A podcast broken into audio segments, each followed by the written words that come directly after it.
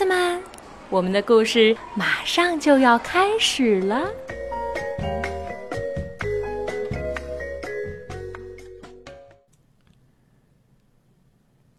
小朋友们好，我是木木爸爸、叶子叔叔，我在福州给大家讲故事。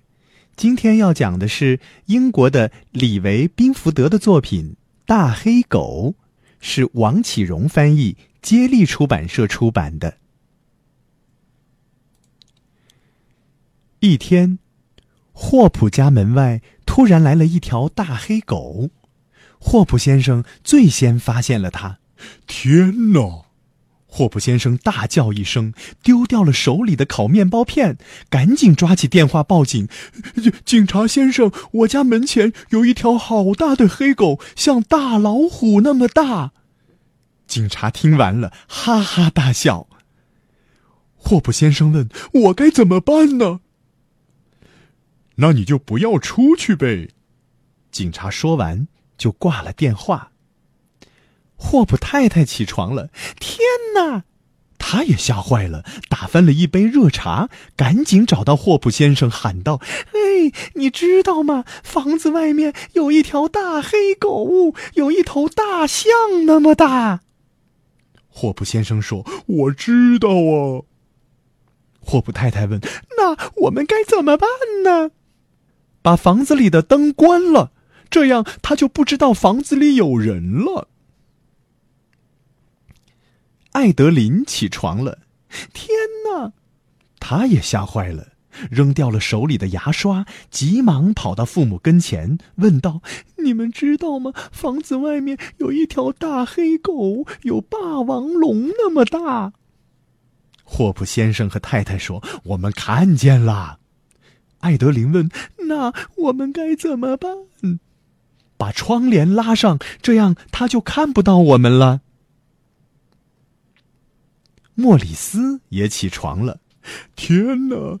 他尖叫着，顾不上心爱的泰迪熊，急忙找到家人说：“你们知道吗？外面有一条大黑狗，有大怪兽那么大。”艾德琳问：“什么大怪兽啊？”莫里斯着急地说：“你就别管了，现在我们该怎么办呀？”一群人带着哭腔喊：“赶快躲到被子下面去！”霍普家最小的孩子点点觉得家里出了什么事儿了，他问：“你们躲在那里干嘛呀？”他们低声回答：“门外有条大黑狗。”呀，你们好傻呀！点点说着，打开了房子的前门。大家惊叫着：“不要出去！大黑狗会吃掉你，它会咬掉你的头，它会啃碎你的骨头。”点点没理他们，还是走了出去。门外，大黑狗俯下身子，呼哧呼哧冲着点点，喘着粗气。哇，你可真够大呀！点点对大黑狗说：“好家伙，你在这儿干嘛呢？”大黑狗闻了闻它，好吧。要是你想吃掉我，得先把我抓住呀！点点说完，快跑两步，钻进了矮树林里。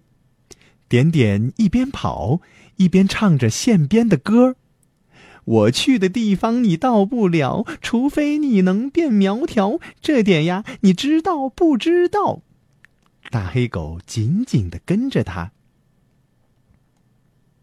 点点飞快的跑向结冰的池塘，穿过桥洞，滑过冰面，边跑边唱：“狗儿狗儿肥肥，冰儿冰儿脆脆，剪不掉你的肉肉，你就会掉进冰水。”大黑狗还是紧紧地跟着他。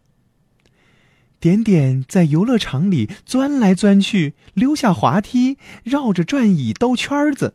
边玩边唱：“你是大块头，我是小点点，要想钻过去，还得再瘦点儿。”大黑狗还是紧紧的跟着他。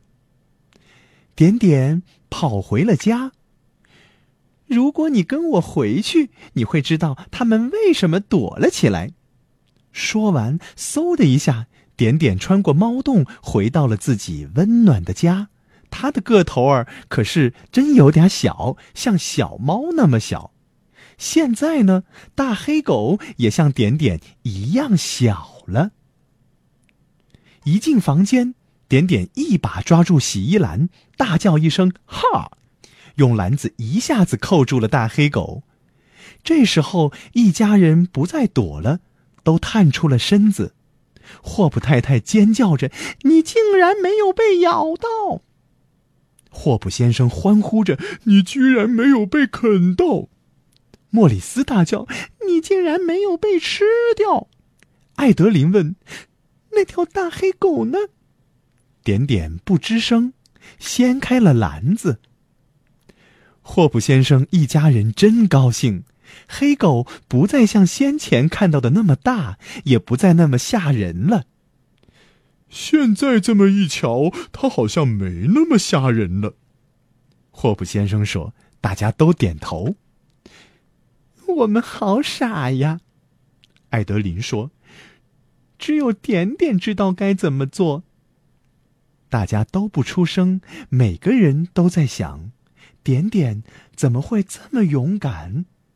霍普太太称赞点点说：“我们好傻呀。”艾德琳说：“只有点点知道该怎么做。”大家都不出声，每个人都在想：点点怎么会这么大胆？霍普太太称赞点点说：“面对这么大、这么可怕的东西，你真是太勇敢了。因为没什么好怕的呀。”点点一边说着，一边走到火炉旁坐下。那条黑狗啊，还跟着点点的屁股后面呢。小朋友们，今天的故事就讲到这儿，大家晚安。